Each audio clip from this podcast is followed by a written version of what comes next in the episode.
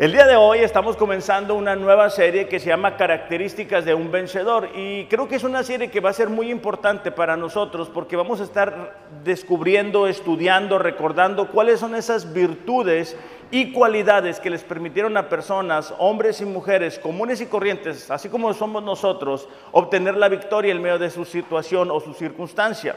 Recordando que este año tenemos como lema eh, vencedores, tomado de Romanos capítulo 8, versículo 37, que dice así, pero en todas estas cosas somos más que vencedores por medio de aquel que nos amó.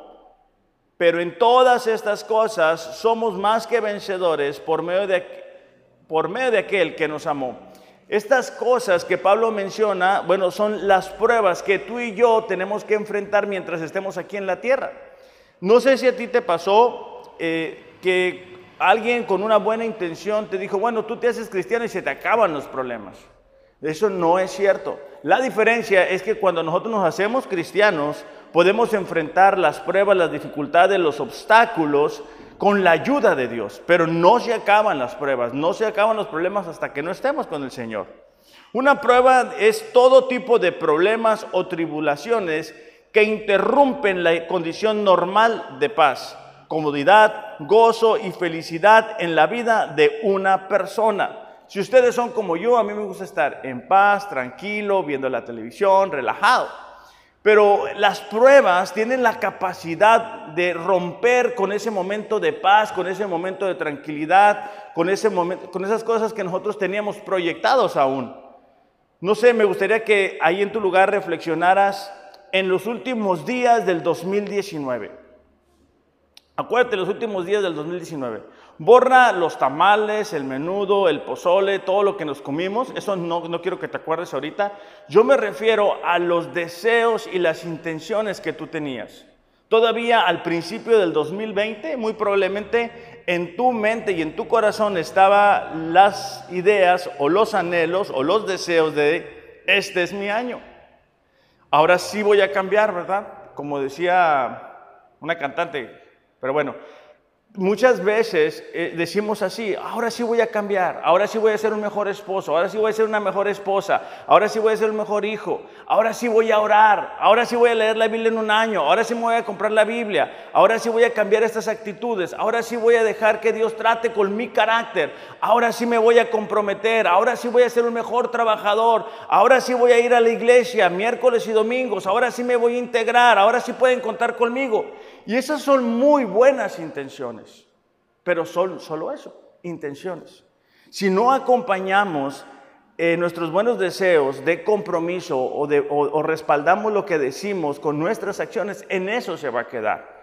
Y la cuestión es de que cada vez que tú y yo entendemos o queremos alcanzar una meta para Dios, sin lugar a dudas van a venir obstáculos. Van a venir situaciones que no estábamos pensando que iban a venir. Esas son las pruebas.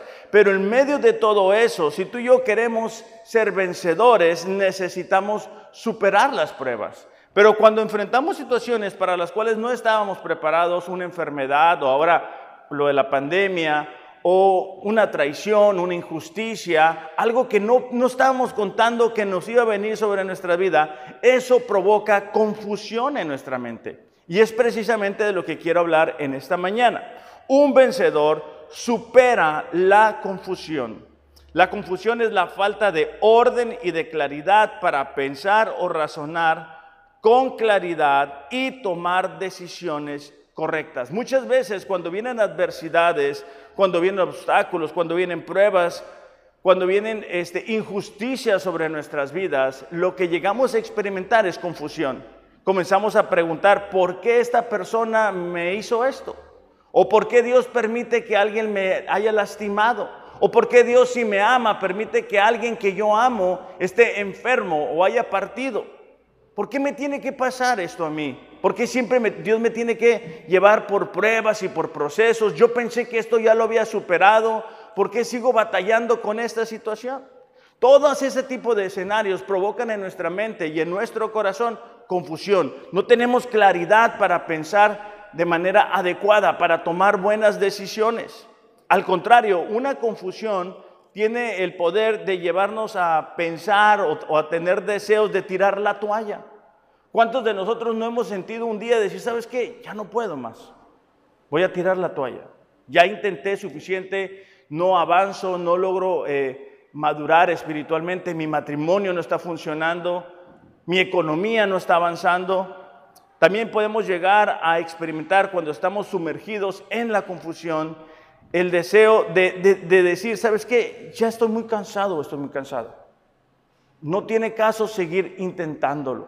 Mejor no voy a, volver a ir a la iglesia, voy a dejar de orar, voy a dejar de leer la Biblia, porque es interesante, pero cada vez que nosotros enfrentamos pruebas y obstáculos, viene a nosotros una voz, ¿verdad?, que te dice, ya no vayas a la iglesia, ya no ores, ya no busques más agradar a Dios.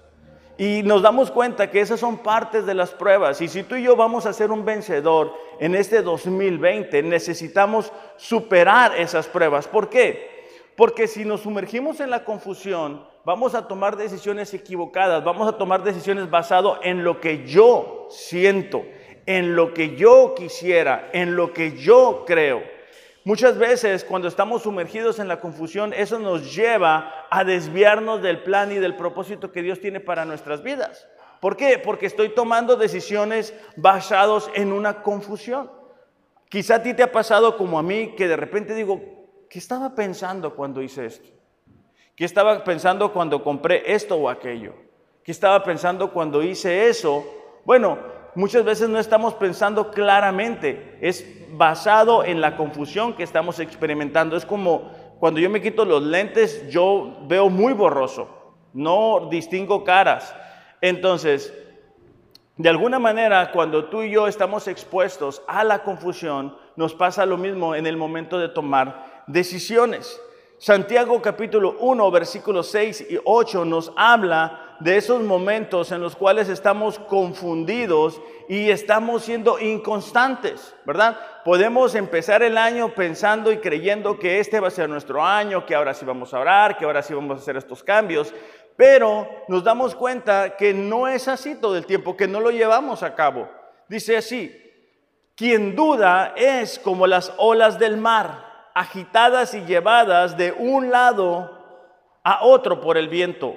Subrayé las dos palabras, dice, quien duda, subrayen esas dos palabras porque es muy importante. Aquellas personas que están dudando constantemente de la fidelidad de Dios, están dudando de que Dios está con ellos, son como las olas que un día están acá, son movidas por el aire, son movidas por las circunstancias, son movidas por lo que las demás personas están pensando, son movidas por lo que están viendo con sus ojos físicos.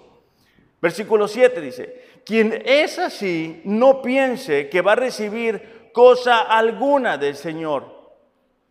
Es indeciso e inconstante en todo lo que hace.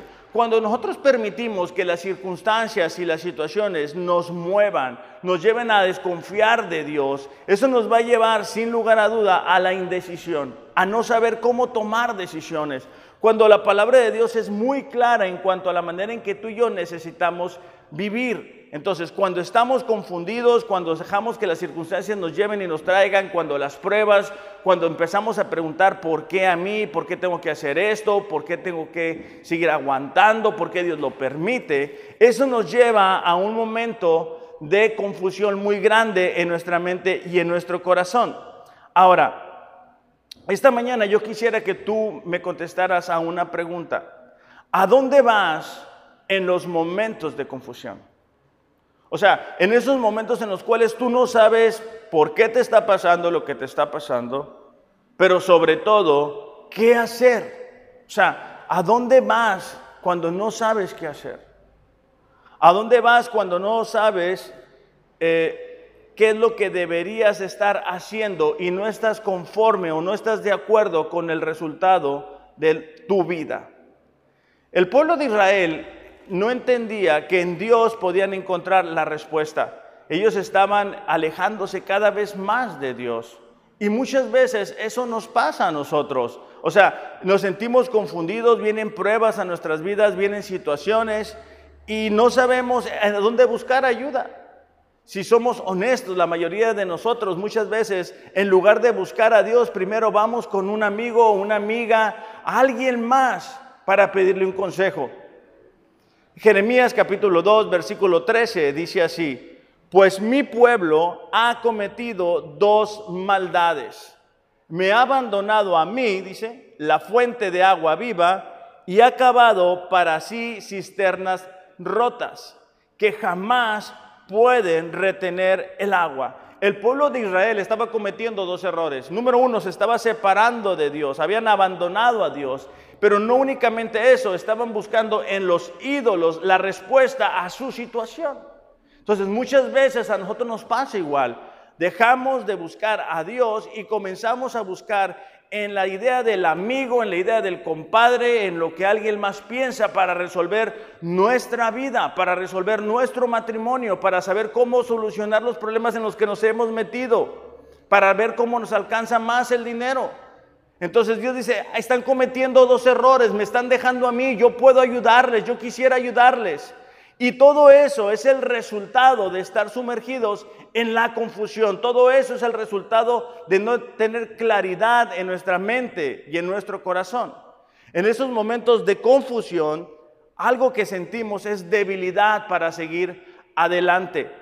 Es decir, sentimos ganas de tirar la toalla, sentimos ganas de, desistir, de dejar de buscar las metas, de dejar de buscar a Dios. Efesios capítulo 6, versículos 10, nos muestra cómo tú y yo necesitamos buscar fortalecernos en el Señor. Dice así, versículo 10, por lo demás, dice, fortalezcanse en el Señor y en el poder de su fuerza. Subrayen la palabra fortalezcanse en el Señor. El significado de esta palabra de fortalecerse sugiere, número uno, que el cristiano necesita estar constantemente fortalecido. Es decir, no es algo que sucede una vez en la vida, sino que es algo que sucede constantemente. Constantemente nos cansamos, constantemente nos desanimamos, constantemente nos confundimos, ¿verdad? Número dos, esta palabra significa que la fuerza o la fuente de la fuerza para seguir adelante no estaba en ellos mismos. Muchas veces nos confundimos y creemos, ah, yo voy a seguir adelante, yo puedo, yo voy a seguir adelante, no necesito que alguien más me ayude. Y eso es una equivocación. La fortaleza la vamos a encontrar solamente en Dios y necesitamos estarlo buscando todos los días. Ahora, ¿cómo hacemos que esa fuerza sea parte de nuestra vida? Bueno, vamos a mirar tres maneras. Apunta estas tres formas, por favor, creo que nos van a ayudar bastante. ¿Cómo hago la fuerza de Dios parte de mi vida? Bueno, número uno, al leer la palabra. Al leer la palabra. Yo creo que desde que llegué a Rosarito, en cada domingo les estoy diciendo, lean la palabra, traigan la Biblia a la iglesia, traigan la palabra, lleven la palabra, estén leyendo la Biblia. Y muchas veces es porque no nos damos cuenta que subestimamos el poder de la palabra de Dios. Muchas veces, eh, aunque ya sabemos de la Biblia un poco, no es nuestra prioridad. No es ni lo primero que hacemos en, en el día, ni es lo más importante para nosotros durante el día. Es cuando nos sobra tiempo, es cuando estoy en problemas. O sea, cada uno de nosotros necesitamos hacer de este libro la fuente de energía para seguir adelante. Cada uno de nosotros necesita tomar este libro con seriedad y darse cuenta que cuando estamos confundidos, cuando decimos, ¿qué está pasando? O sea, ¿por qué estoy viendo lo que estoy viendo? No creer las mentiras que el enemigo te va a decir. Porque el enemigo te va a decir, tira la toalla, no tiene caso, deja de buscar a Dios. Pero ¿qué es lo que Dios dice en su palabra? Hebreos capítulo 4, versículo 12 dice así. Porque la palabra de Dios es viva y eficaz. Subrayen esas dos palabras, es viva y es eficaz. A mí me sorprende cuando veo las historias en el Antiguo Testamento de cómo Dios le hablaba a Abraham, cómo Dios le hablaba y le daba mensajes a ciertos profetas. Yo digo, wow, qué impresionante escuchar la voz de Dios, qué bonito sería, ¿verdad? Pero en nuestros tiempos, aunque eso no sucede porque ya tenemos la Biblia, sí tenemos la posibilidad y la oportunidad de escuchar la misma palabra de Dios. El problema es que nosotros no le damos la importancia. El problema es de que nosotros buscamos la Biblia en ciertos momentos únicamente.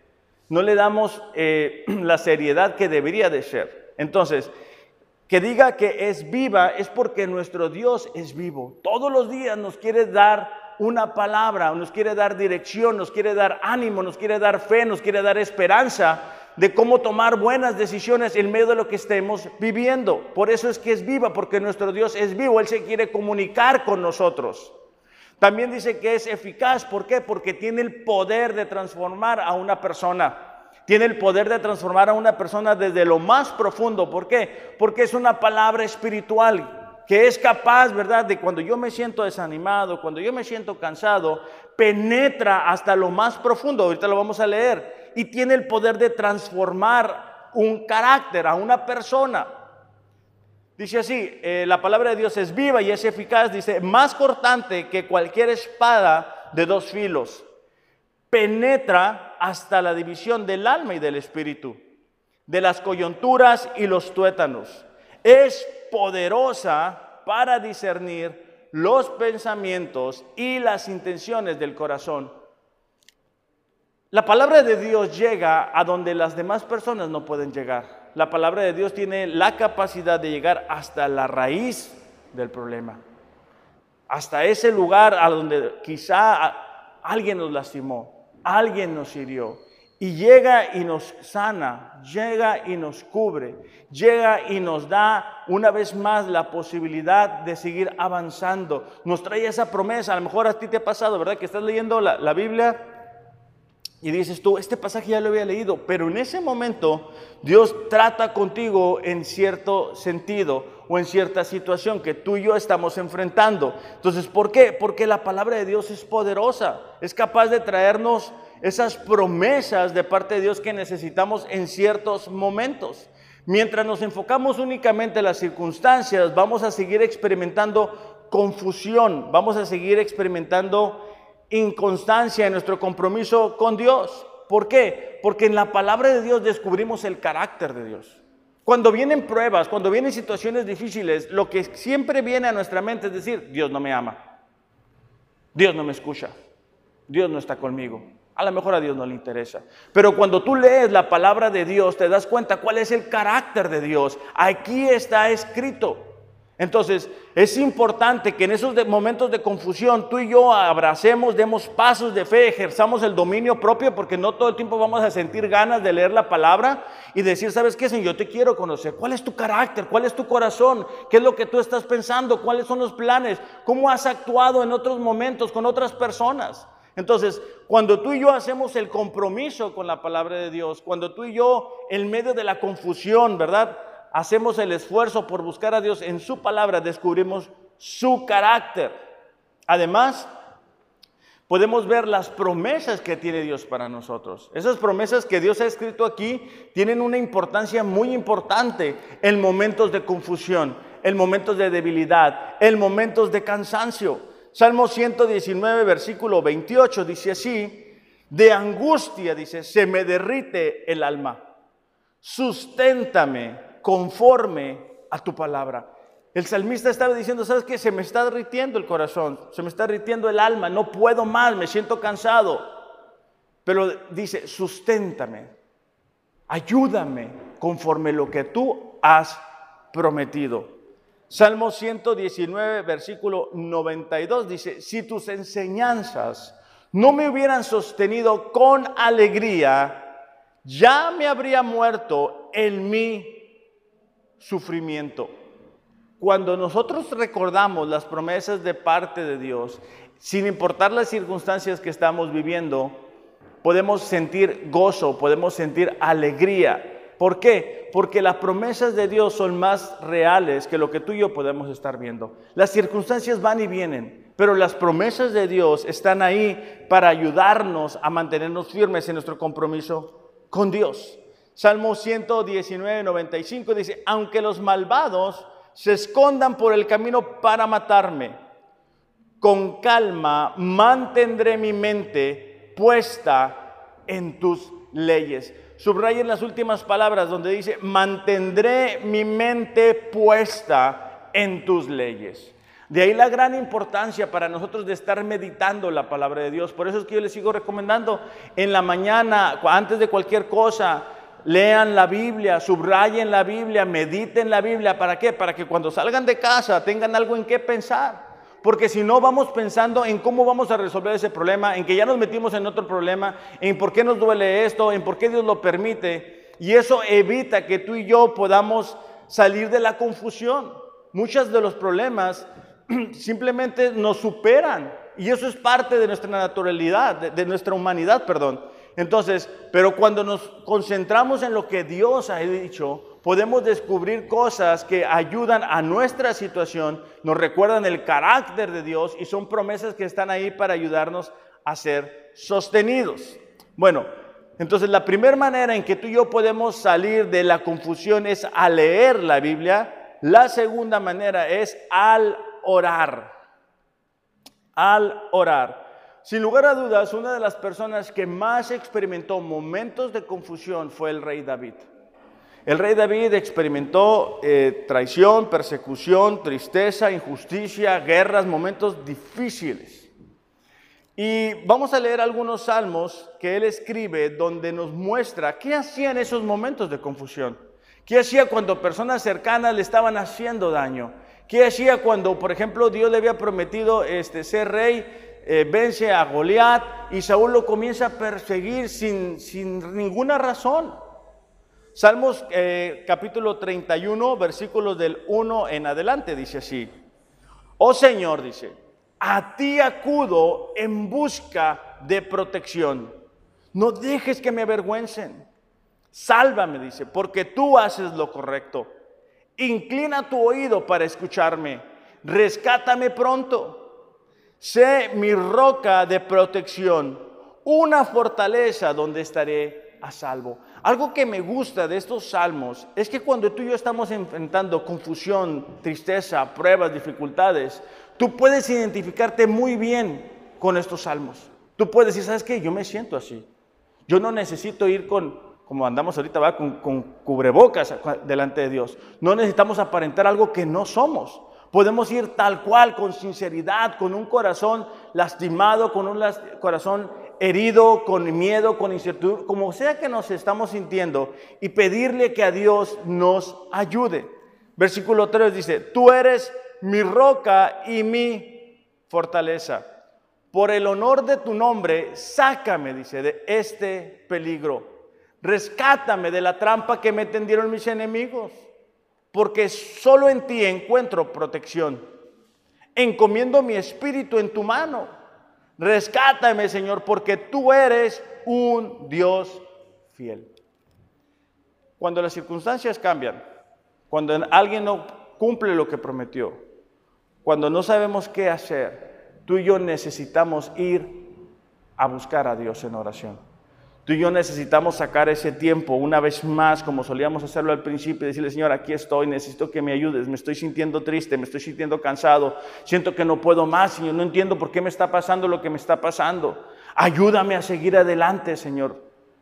Pero si lo guardamos para nosotros, si porque otra vez, ¿verdad? Hace rato te decía que cuando viene la confusión a nuestras vidas, lo primero que hacemos es dejar de leer la palabra. Y cuando viene la confusión, otra cosa que hacemos es dejar de orar. Eso es la naturaleza, pero no debemos de vivir por eso, debemos de aprender a ejercer el dominio propio y decir, ¿sabes qué? Aunque no sienta ganas, aunque tenga sueño, aunque tenga frío, aunque tenga calor, yo voy a orar. ¿Por qué? Porque es importante. Porque tan pronto tú y yo nos soltamos de Dios, comenzamos otra vez a confundirnos, comenzamos a qué? A desanimarnos, comenzamos a qué? A caer en ciertos hábitos que ya los habíamos superado, en ciertos vicios, en ciertas actitudes, ¿verdad? Si tú, por ejemplo, eh, batallabas con la mentira, tú suelta poquito a Dios y otra vez viene la mentira. Si tú tienes un carácter muy fuerte, lleno así de, de coraje y sueltas a Dios, bueno, vuelves a donde mismo. Cada uno de nosotros sabe, ¿verdad?, de, en qué área estuvo batallando en el pasado y que no puede soltar a Dios porque entonces viene esa vieja naturaleza. Ahora, hace ratito te decía que alguien que fue experto en, superar esos momentos de confusión y de esa manera ser un vencedor fue el rey David. Antes de ser eh, rey todavía, David eh, mata a Goliat. Y eso provoca en el rey Saúl una envidia, unos celos, un coraje que todo el tiempo lo andaba buscando para matarlo. Lo leemos constantemente, ya no sabemos la historia. Y fueron muchas veces en las que yo creo que David se pudo haber sentido cansado, confundido, desanimado, decir, ¿por qué me está pasando lo que me está pasando? ¿Por qué, ¿Por qué Dios permite que Saúl me ande buscando como me anda buscando? Todos los días con la incertidumbre de que quizá ese día Saúl lo iba a alcanzar y lo iba a matar. La Biblia nos relata que muchas veces iba atrasito de David y bueno, la gracia de Dios protegía a David. Pero imagínate esos momentos, imagínate, bueno, yo que soy de Mexicali, o sea, el calorón en el desierto y que todavía te anden buscando de una manera injusta, andas con toda tu familia, en ese peligro, en esa incertidumbre todo el tiempo. Si tú me lo preguntas, o sea, digo, qué, injusto, ¿verdad? Que, que el rey Saúl anduviera atrás de David. Pero bueno, Llega tanto el punto de, confusión de, David y el desánimo, del cansancio, que él decide ir a buscar refugio con los filisteos, es decir, la nación enemiga de Israel. Él dice, bueno, no puedo estar aquí en Israel porque Saúl en cualquier momento me va a alcanzar y me va a matar. Entonces él decide irse con los filisteos. Y ahí está en un tiempo, Dios le da de alguna manera gracia con el rey de los filisteos pero llega un momento en el cual los filisteos se van a enfrentar a la nación de Israel. En ese momento David alista a sus 600 soldados, están a, punto de ir y pelear, ¿verdad?, contra los filisteos, cuando uno de los príncipes le dice a un rey de los filisteos, ¿sabes qué? David no puede ir con nosotros. O sea, es, como si es como un clásico, ¿verdad? De fútbol de Chivas y América. O sea, no pueden estar en el, mismo equipo. O sea, no era correcto. Entonces este príncipe filisteo dice, ¿sabes qué? David en el momento de la batalla se nos va a voltear y se va a acordar que abajo de la camisa de los filisteos trae una que dice Israel. Entonces, que se quede, que se regrese. El rey de los filisteos habla con David y le dice, ¿sabes qué? Te tienes que regresar, no puedes acompañarnos. Entonces, una vez más, David experimenta el rechazo, el desprecio y tiene que regresar. Justamente cuando va de regreso a la ciudad donde estaba su familia, se da cuenta que ha sucedido otra tragedia. Vamos a comenzar a leer en el versículo 6. Ah, Yo voy a comenzar a leer en el versículo 3, aunque no va a aparecer. Dice, Vino pues David con los suyos a la ciudad y he aquí que estaba quemada y sus mujeres y sus hijos e hijas habían sido llevados cautivos. Recordemos, David todavía no es el rey David, ¿ok? Es un prófugo de, Saúl. Él estaba con los filisteos y le dice, ¿sabes que Te tienes que regresar. Él va de regreso a casa y con lo que se encuentra es de que la ciudad está quemada, sus mujeres y sus hijos y las hijas habían sido llevados cautivos. Entonces David y la gente que con él estaba alzaron su voz y lloraron hasta que les faltaron las fuerzas para llorar. ¿Alguna vez has llorado así? O sea, que ya no tienes lágrimas, o sea, que dices, ya no tengo ni fuerzas, que te, sientes confundido. Bueno, así está David con esos 600 soldados, diciendo, ¿qué está pasando? O sea, venimos huyendo de Saúl, estábamos acá con los filisteos, ahora venimos a casa y ya se llevaron a nuestra familia, la ciudad está quemada, no están nuestros hijos, no están nuestras hijas, y llega un momento de desesperación, llega un momento de confusión. Versículo 6. Dice, David se alarmó, es decir, que se angustió, se preocupó, se inquietó, pues la tropa hablaba de apedrearlo. Y es que todos se sentían amargados por la pérdida de sus hijos y de sus hijas. Interesante porque me llama la atención porque David qué culpa tenía de lo que había sucedido. Pero era tal la amargura de, esta, eh, de, estos 600 soldados que dijeron, ¿sabes qué? Vamos a pedrear a David para desquitarnos. Dice, pero cobró ánimo y puso su confianza en el Señor, su Dios le dijo al sacerdote Abiatar, el hijo de Ahimelech, tráeme tu chaleco sacerdotal, voy a consultar con Dios qué es lo que debo hacer. En esos momentos de confusión, David sabía en dónde encontrar ayuda. En esos momentos en los que quizás David no tenía todas las respuestas, sabía cuál era su refugio, cuál era su fortaleza, y era que buscar a Dios a través de la oración. En esos momentos en los que quizá, fíjate, la, la presión de perder su propia vida, él dice, ¿sabes qué? La respuesta está en Dios. Y es lo que tú y yo necesitamos aprender a hacer. En momentos en los cuales no sabemos por qué estamos enfrentando lo que estamos enfrentando, decir, Señor, aquí estoy de rodillas, aquí estoy pidiéndote tu dirección, dime qué es lo que debo de hacer. David le pregunta en el versículo 8, ¿debo perseguir a esos bandidos? Y si los persigo, ¿los voy a alcanzar? Dios respondió, persíguelos, porque vas a alcanzarlos y vas a recuperar lo que te robaron. Me llama la atención porque David recupera tal cual su familia y todo lo que se habían llevado. Entonces yo digo, ¿por qué lo permite Dios? O sea, ¿por qué permite Dios que David y esos soldados enfrentaran lo que hubieran enfrentado? Bueno, de alguna manera nos damos cuenta que son pruebas que nosotros necesitamos superar. El carácter se va formando, la confianza en Dios se va fortaleciendo. Eh, cada uno de nosotros va viendo cómo la fidelidad de Dios está ahí, ¿verdad? Hay otros momentos en los cuales también experimentamos confusión. Y es cuando vemos que alguien que no está buscando a Dios le está yendo bien. O sea, nosotros le estamos echando ganas, nosotros venimos, nosotros nos preparamos, estamos leyendo la Biblia un año, estamos orando, estamos tratando de hacer los cambios. Y hay alguien que no está buscando a Dios, que hasta se burla de Dios, o hasta dice que este, tiene una relación con Dios y nosotros sabemos que no es así. Y eso provoca en nuestro corazón confusión. Dice así, yo estuve, ah, perdón, Salmo 73, versículo 2, dice, yo estuve a punto de caer y poco me faltó para que me resbalara. Sentí envidia, dice, de los arrogantes al ver la prosperidad de los malvados. El salmista está diciendo, ¿sabes qué? Yo sentí envidia cuando veo que la gente que no busca a Dios le está yendo bien, está prosperando. Ellos, dice, no tienen ningún problema. Su cuerpo está fuerte y saludable libres de los afanes de todos. No les afectan los infortunios humanos, por eso lucen su orgullo como un collar y hacen gala de su violencia. Es cuando tú escuchas a personas que no son cristianas todavía reírse de lo que andan haciendo, ¿no?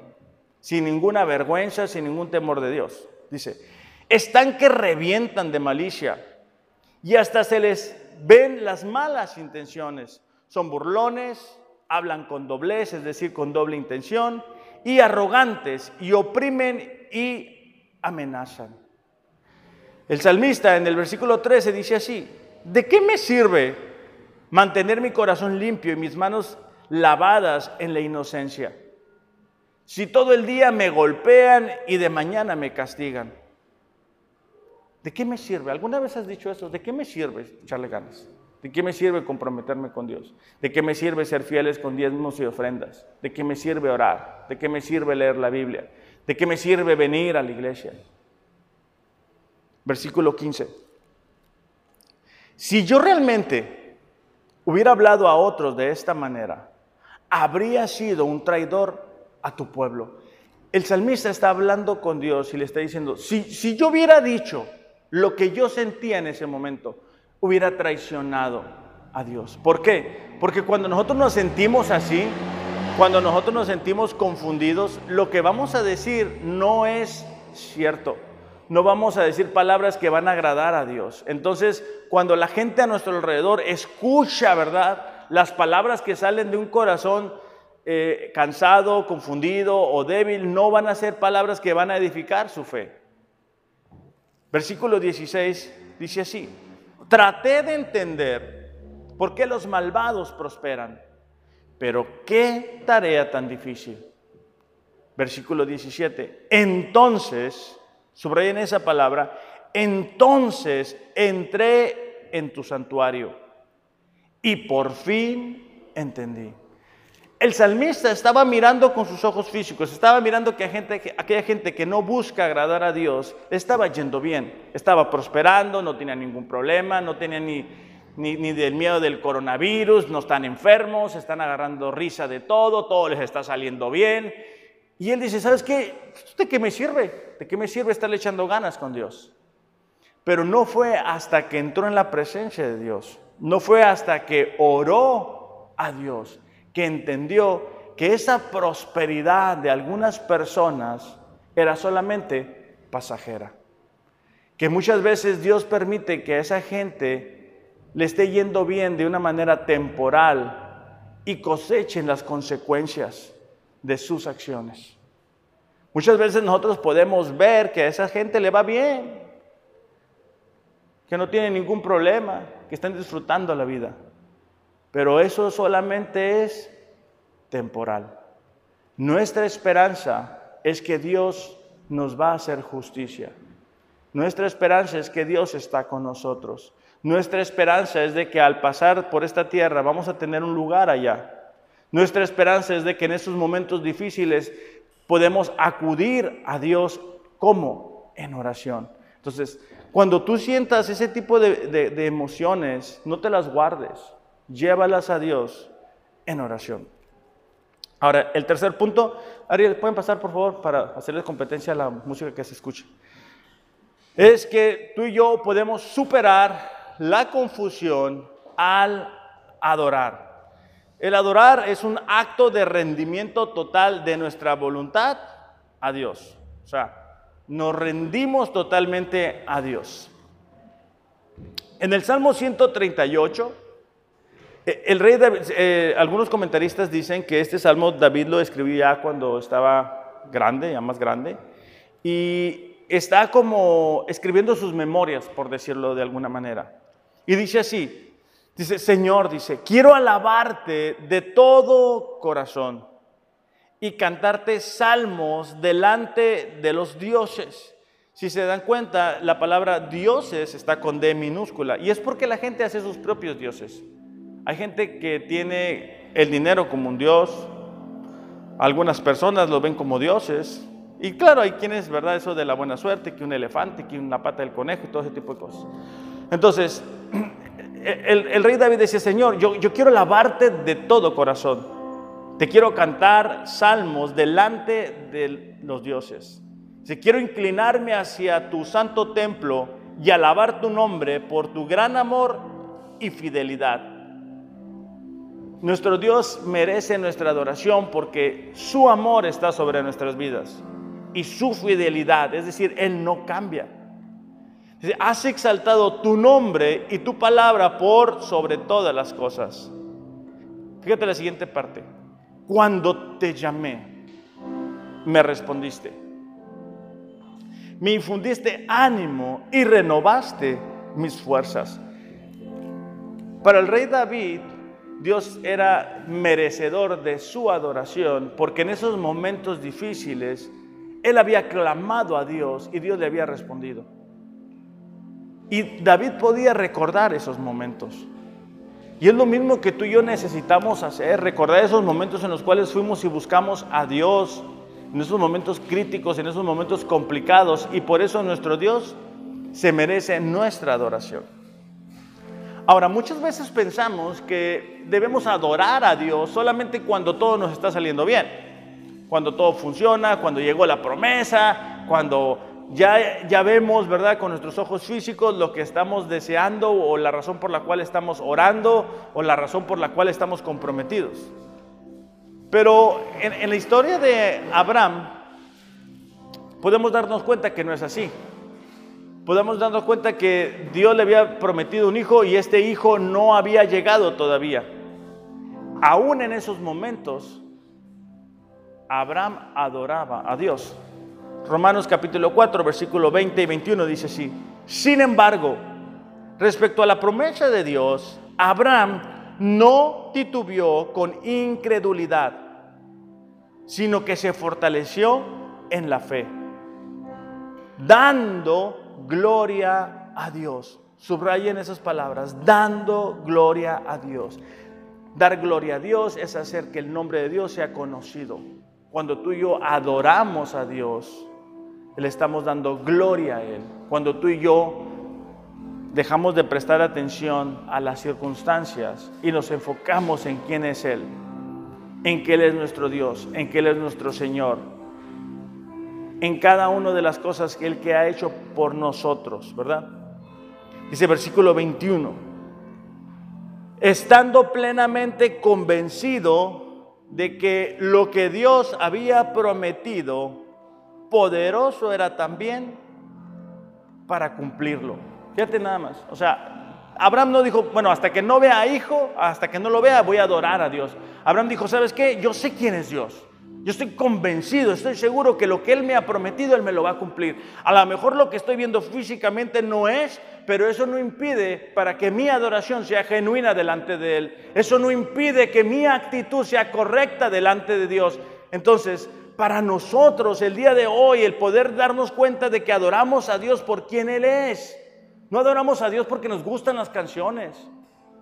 Adoramos a Dios porque sale de un corazón agradecido sin importar las circunstancias. El apóstol Pablo, junto con Silas, estaban llevando el Evangelio por todas partes. Y en un momento se encuentran con una persona, una muchacha que estaba endemoniada y de alguna manera adivinaba el futuro.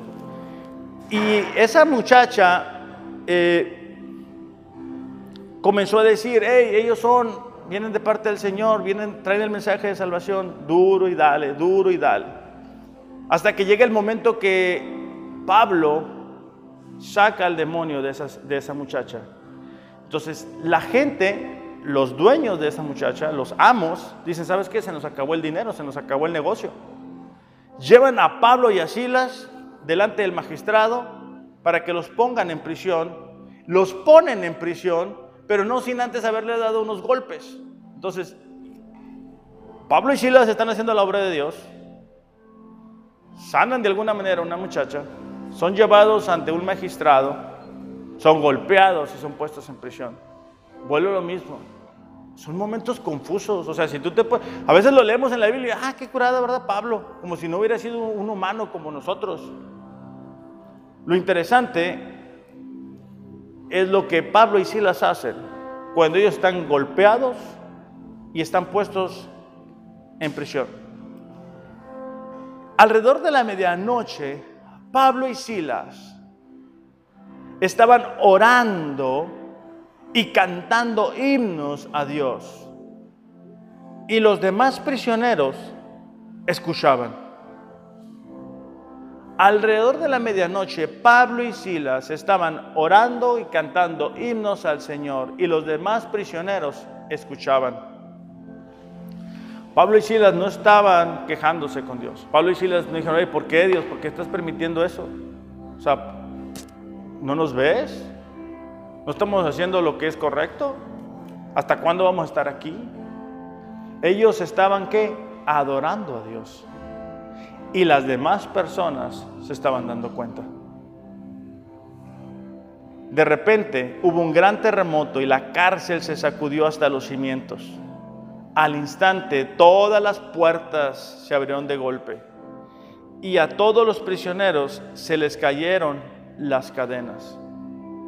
¿Te das cuenta? O sea, la adoración no está relacionada con nuestras circunstancias o nuestras emociones ni nuestros sentimientos. Nuestra adoración está directamente relacionada a quién es Dios. Y cuando tú y yo entendemos eso, podemos superar la confusión. Pablo y Silas nos dan ese ejemplo de cómo en momentos tan difíciles y complicados ellos no se enfocaron en lo que estaban viviendo. ¿Por qué no nos ponemos de pie? ¿Y por qué a lo mejor tú estás viviendo el momento de confusión o has vivido el momento de confusión? Y vamos a pedirle a Dios que podamos una vez más enfocarnos, que una vez más podamos creer en Él, que una vez más podamos recuperar el ánimo y la fuerza de seguir adelante. Hay tres formas a través de las cuales tú y yo podemos hacerlo a leer la palabra, abrirle este libro, ¿verdad? Y ver qué es lo que Dios tiene para nosotros. Al orar, y como hemos dicho ahorita, mientras adoramos. Así que yo te quiero invitar, si nos estás viendo desde casa aún, que tú cierres tus ojos y te olvides de las circunstancias, te olvides de lo que quisieras tener, de ese problema, de esa dificultad, y que solamente, que solamente pongas tu atención en Dios mientras los muchachos nos dirigen en una alabanza.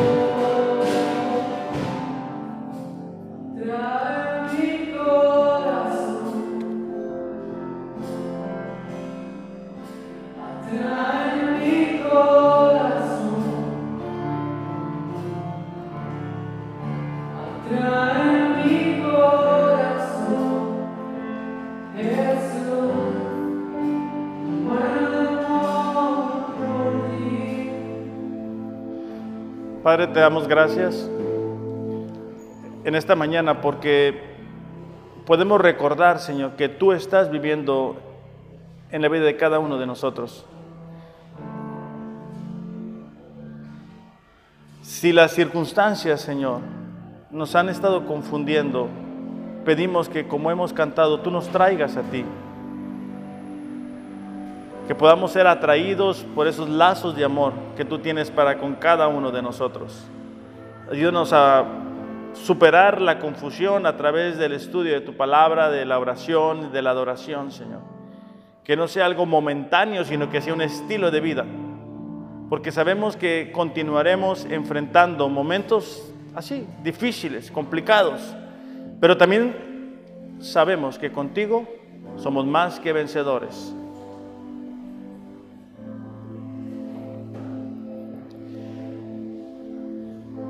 En el nombre de Jesús. Amén.